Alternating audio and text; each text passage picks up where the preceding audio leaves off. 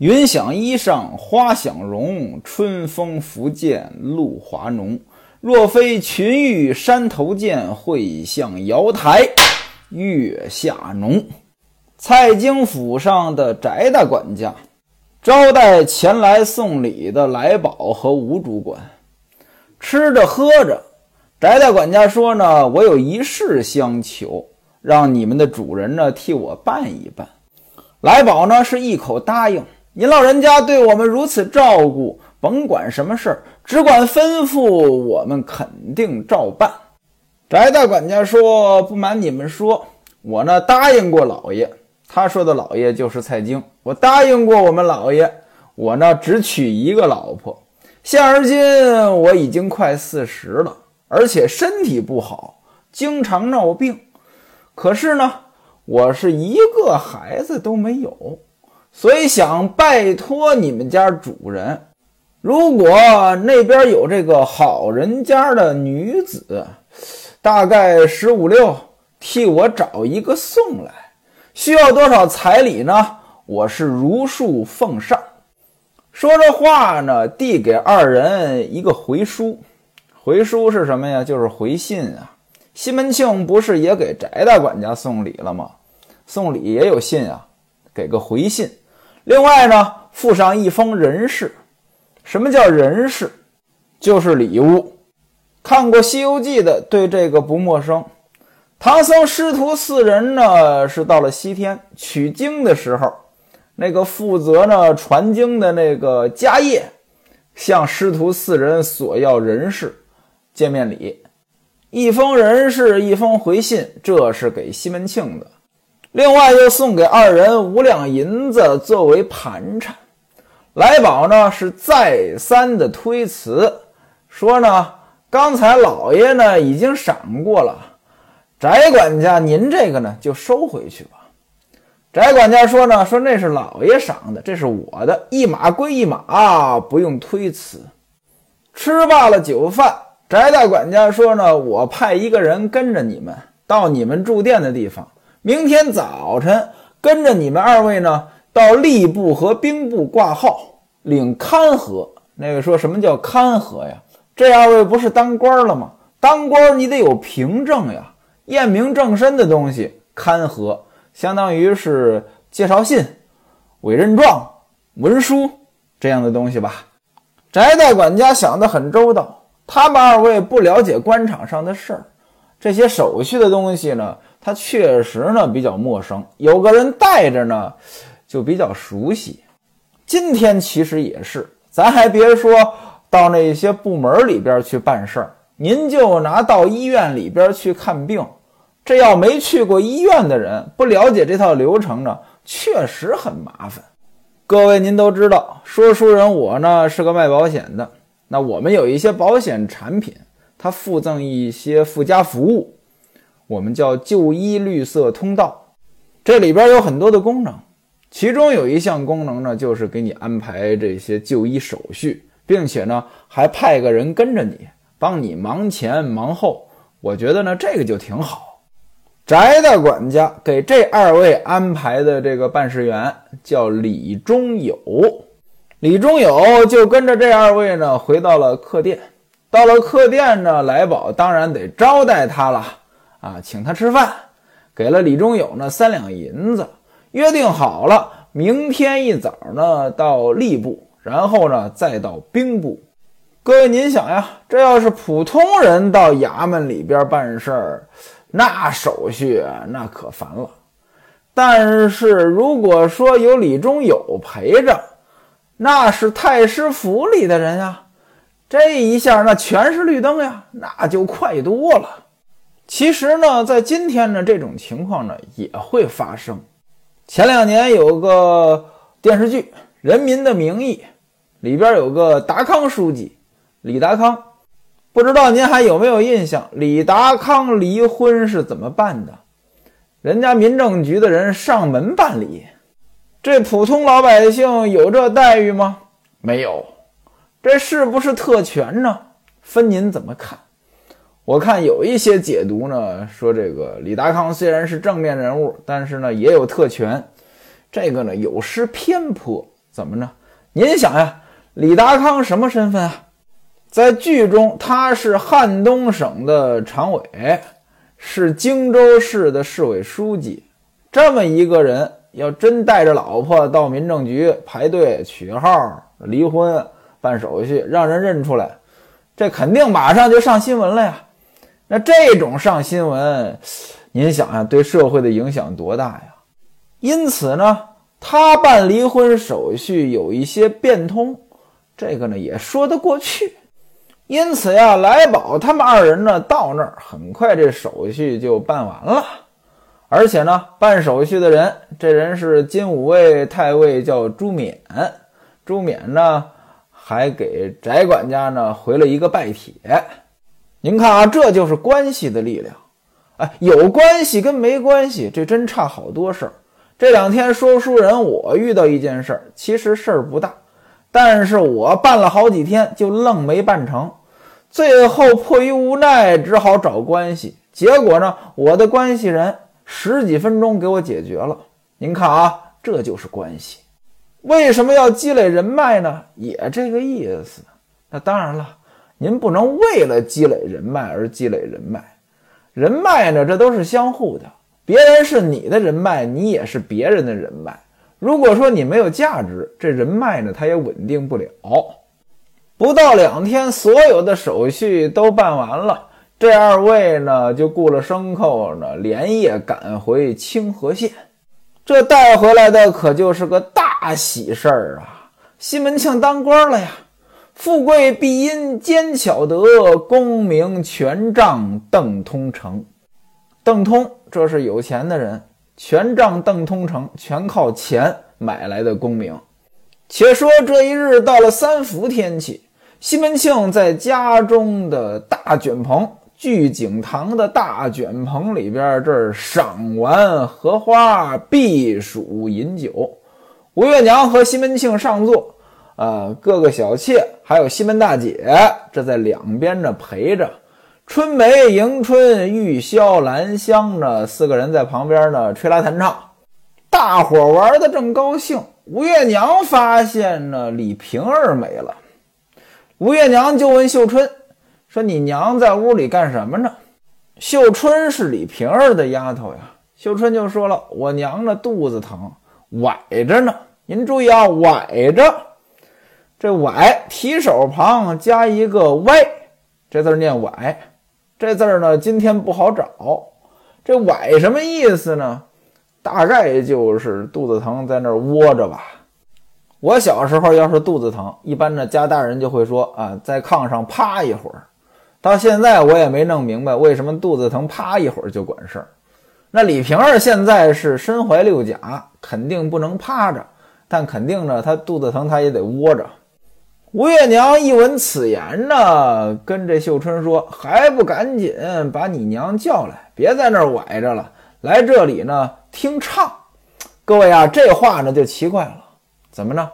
吴月娘，你不是不知道李瓶儿怀孕了呀？人家怀孕了，这不舒服，你还让丫头把她叫过来听唱，她有这心思吗？那位说了，我叫她，她可以不来呀。各位啊，不可以这么理解啊！这吴月娘在家里边是大老婆，这是正妻，正妻的地位是比小妾高很多的。那么，如果正妻说话了，小妾呢总得掂量掂量。她可能呢，就算难受，只要能来，她可能也勉强着来。所以吴月娘说这话呢，我觉得特别不合时宜。西门庆在旁边呢，听到他们的对话，就问吴月娘说：“怎么了？”吴月娘说：“李大姐呢，忽然间肚子里边疼，在房间里躺着呢。我让小丫头把她请来。转过头来又跟孟玉楼说：说李大姐呢，估计着快要生了，可千万呢，别出什么事儿。原文写只怕脚散了，这脚散呢，大概就相当于流产。”本来是和孟玉楼说，孟玉楼没搭话。潘金莲说了：“哎，大姐姐，哪儿啊？这才哪儿到哪儿啊？大约呢，他得八月才生，时间还早。”西门庆说：“既然还早，那让丫头呢就把他请过来听唱呗。不大一会儿呢，李瓶儿就来了。吴月娘还关心呢，说：“估计你是着凉了，来喝杯热酒呢，你就好了。”各位啊，今天要有人劝孕妇喝酒，那我估计着得被人骂死。但是您看当时那个情景，吴月娘这么说，周围那么多人，没一个人觉得奇怪。那说不定当时呢，这个孕妇呢确实喝酒，不过呢，古代这酒呢度数也没那么高啊，可能影响呢也确实不大。再加上古人对于酒精的认知没有今天这么深，对吧？吴月娘这么一说，大伙儿的酒呢都斟满了。西门庆呢还要点歌，让春梅他们唱这个《人皆为夏日》。《人皆为夏日》就是一首怕热的歌。春梅他们几个呢就开始唱。李瓶儿坐在酒席宴上，眉头紧锁，她真难受呀。还没唱完呢，就回房去了。月娘听着歌呢，她心里边也担心，就让小玉呢去看一看。小玉回来报告说：“六娘肚子里是真疼呀，在炕上打滚呢。”吴月娘呢就慌了，我说：“快生了吧，六姐，你还说还还早，还不赶紧让小厮去请老娘去？老娘是谁？接生婆。”西门庆吩咐来安：“你快跑，快去请蔡老娘去。”于是呢。这酒宴呢也就别吃了，都来到李瓶儿的房中探望。吴月娘问李大姐：“你现在感觉怎么样？”李瓶儿说：“大娘啊，我就觉得我这心口呀，连着小肚子都是往下坠的疼。”吴月娘说：“你起来，别趴着，趴着呢恐怕伤着胎儿。我们呢去请接生婆了，一会儿就来。这女人生孩子呀，她真是痛苦。”痛苦到什么程度呢？不是说这个疼痛分十二级吗？最轻的啊，那是蚊子叮一下；最重的就是女人分娩。我记得听这个逻辑思维里说过，说女人分娩的疼痛感大概相当于什么呢？相当于就是张嘴啊，咱们这嘴不都能张开吗？一直张到呢一百八十度，这种疼痛呢就这么夸张。您记住啊。女人分娩是最大的疼痛，十二级，有没有十三级呢？有，十三级就是女人分娩的时候让蚊子叮了一下，这是玩笑啊。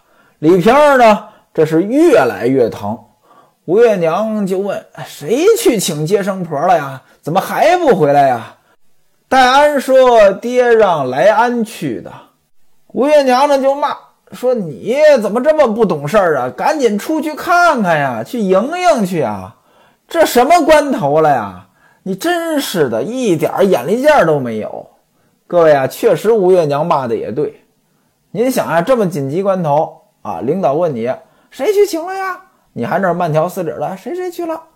这领导一看你，这不好像跟自己没关系似的。领导能高兴吗？你应该赶紧回答啊，谁谁去了？我呢出去瞅瞅他回来没有？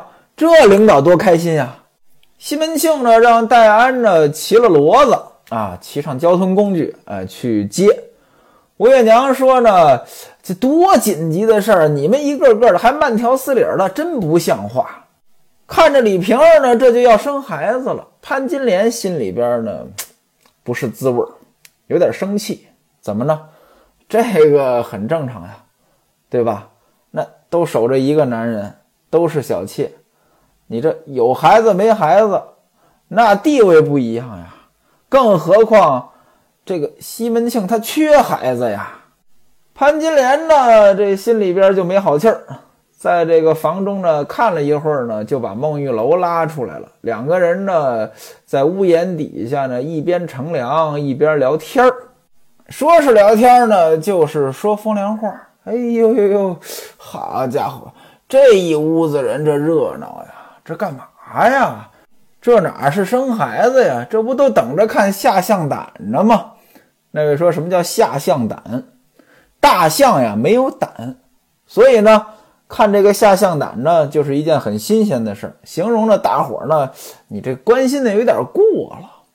那位说了，大象真没有胆吗？还真没有。啊，其实呢，没有胆呢，也不光是大象，马也没有胆。他们俩在这说风凉话，咱们就不表了。这蔡老娘来了，接生婆来了，啊，到屋里一看这么多人，就问哪位是主家奶奶，就哪位是女主人呗。这李娇儿指着吴月娘说：“这位是大娘。”蔡老娘呢就倒身磕头。吴月娘说：“姥姥，麻烦你了。”哎，吴月娘管她叫姥姥。哎，姥姥，麻烦你了。哎，怎么才来呀？快！看看这位娘子，一指李瓶儿，是不是要生了？蔡老娘呢，到床前呢，摸了摸李瓶儿的身上，说呢，确实要生了。接生婆问吴月娘，家里边有没有提前预备绷接和草纸？草纸好理解啊，绷接是什么？就是小被子，孩子出生之后裹孩子那个被子。吴月娘说有，让小玉呢到房中去取。屋里边呢就忙着接生的事儿。房檐底下还有孟玉楼和潘金莲呢。孟玉楼就说：“蔡老娘都来了，咱们是不是到屋里看看去？”潘金莲呢这脸上呢是一脸的不痛快，就说呢：“要看着你去，我不看。他有孩子啊，人家走运。”哎，大伙儿呢当然高看他。刚才也是我不对，说了句估计八月才生，结果大姐姐呢把我给骂了两句。你说没招谁，没惹谁，我呢，哎呀，弄了个不痛快。孟玉楼说：“我记得他就应该六月里生啊。”您注意啊。刚才咱们说了，西门庆他们在花园里边这喝酒，是因为天气热，三伏天气，三伏天气就是六月呀，六月三伏，好热的天儿啊。孟玉楼说呢，我记得他就应该六月里生，那意思呢，你干嘛非说八月呀？潘金莲说说，你看你也犯糊涂，我给你算啊，她是去年八月嫁过来的，又不是黄花闺女。这嫁过来啊，没多久就怀孕了，这就要生了啊。她这样的结过婚的啊，也不知道经历过多少个男人了，到咱家来一两个月就怀上了，这个咱们就认了，这是咱家的孩子啊。我说的有错吗？如果说是八月里的孩子，那肯定是咱家的，对吧？这要是六月就生了，踩小板凳胡显道神可还差着一冒头呢。显道神是开路的神仙，个子高。我记得我小时候呢，我妈说谁个子高，还说长得跟显道神似的。这显道神个子高呢，你要糊一个显道神，糊呢就是那个用纸糊一个，那你得糊得高啊。那一般人身高没有显道神高，那怎么办呢？踩个凳子往上糊。可是显道神太高了，踩个凳子都够不着头顶。哎，就形容呢，李瓶儿生孩子的时间呢，他差着。潘金莲呢就说：“这指不定是谁的孩子呢。”正说着话呢，小玉回来了。小玉呢去拿那个草纸和那个绷接呀，啊，拿回来了，还有一个小褥子。孟玉楼说呢，这个是大姐姐自己预备下，她到时候用的。今天呢，就是应急了。潘金莲说，一个大老婆，一个小老婆，赶明儿呢，两个人都生孩子。哎，就算生不出整个的，生个零碎的也行。你看咱就是母鸡不下蛋，哎，以后呢，就让人吃肉吧。又说呢，嗨，等着瞧。说不定呢是狗咬虽泡空欢喜，虽泡膀胱，那虽泡里边都是虽呀。狗咬虽泡，那咬了一口尿啊，空欢喜，看着像一坨肉，其实呢不是。孟玉楼说：“吴姐，你说的这叫什么话？”这潘金莲说话呢也确实太难听了，但这句话可不是瞎说的啊，您往后听，还真应了这句话了。但这话呢确实太狠了。说的呢，孟玉楼呢都害怕了。打这儿起，孟玉楼呢跟潘金莲说话呢就特别小心啊。潘金莲说什么呢，孟玉楼就低着头啊，弄自己的衣服啊，弄裙子的带子呀，就不再附和他了。跟潘金莲这样的人搞成小团体，实际上是很危险的。过一会儿呢，又来了一个人，谁呀？孙雪娥。孙雪娥也听说李瓶儿要生孩子了，打后边赶忙跑过来。结果呢，呃，这个可能也是光线不好，被台阶呢绊了一下，差一点呢就摔了一跤。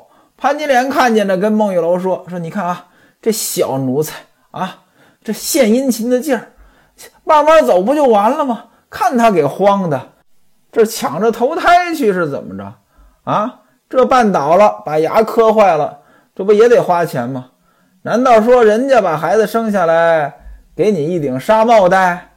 潘金莲在这儿甩闲话。过了一会儿，房间里面咕的一声，这孩子呢就生下来了。蔡老娘就说：“赶紧的报给你们当家的吧！啊，要讨喜钱了，生了一位公子。”吴月娘赶紧报告给西门庆。西门庆就赶紧洗手，洗手干什么呀？拜一拜呀！拜谁呀？拜天地和祖先呀！而且呢，还许愿呀！许愿什么呢？母子平安呗！哎，许下了一百二十分清战。那个说清战什么意思？就是一个祭祀的仪式。今天咱们都说那开光，其实开光呢，它也是一种清战。西门庆自然是高兴，潘金莲呢就更生气了呀，还生了个男孩，人家地位更高了，他就更生气了，自己呢就跑到自己房中，把门一关，在床上呢就哭了。您注意啊，文中写生孩子这一天是宣和四年戊申六月廿三日，您注意啊，这又错误了，怎么又错误了呢？这开头咱们说了呀，这是大宋朝徽宗政和年间的事情呀。这部书是从政和二年十月十兄弟结拜开始说，政和二年到宣和四年，这是多少年呢？政和二年是公元幺幺幺二年，宣和四年是公元幺幺二二年，这是十年。《金瓶梅》这部书，它就像一个编年体。咱们前文书也说过，这部书呢，这日子过得特别慢，几乎就是沿着时间线来说书。说到今天，您怎么听它也不可能十年了。况且宣和四年是农历的壬寅年，这里边说的是戊申年。那位说写错了，应该是正和四年。正和四年也对不上。第一，这个正和四年呢，它是甲午年，也不是戊申年。另外呢，说书说到现在呢，肯定也不止两年。您要从故事发展的时间线来算，现在应该是正和六年。正和六年呢，它是丙申年，起码呢对上一个申，这丙呢跟戊呢是对不上。《金瓶梅》这部书呢，确实好，历史价值、社会价值呢都很高，但是呢，就是有很多小问题。前文书呢，咱也找出来不少，所以呢，这部书的很多小细节的处理呢，它就不够严谨。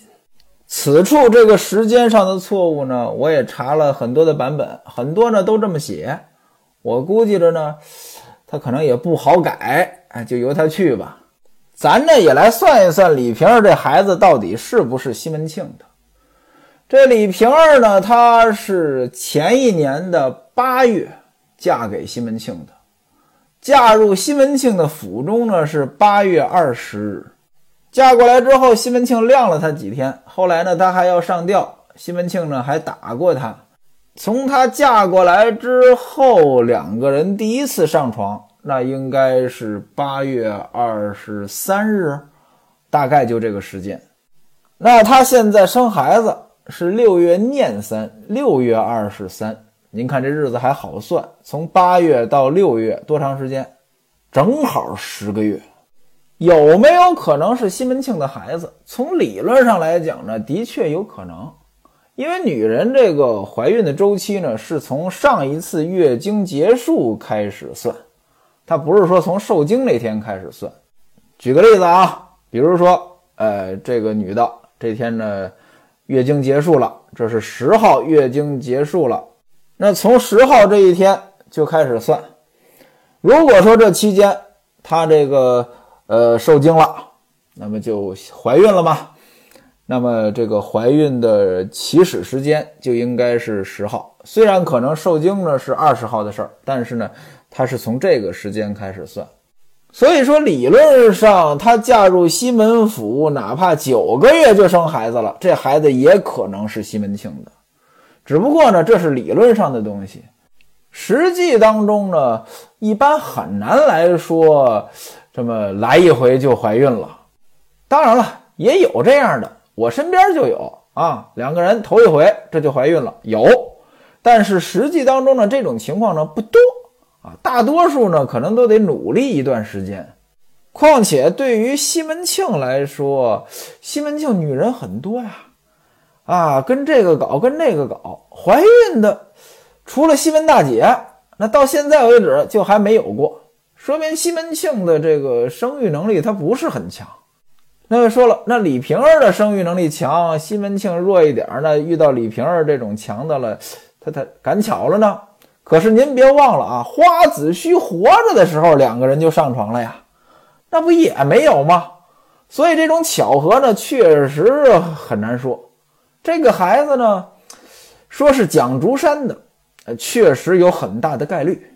因此，潘金莲有所怀疑，也并不全是胡说八道，也并不全是妒忌诬陷，也算是有依据。再说蔡老娘接生，蔡老娘一看孩子出来了，上去康昌就是一口。欲知后事如何，咱们下回再说。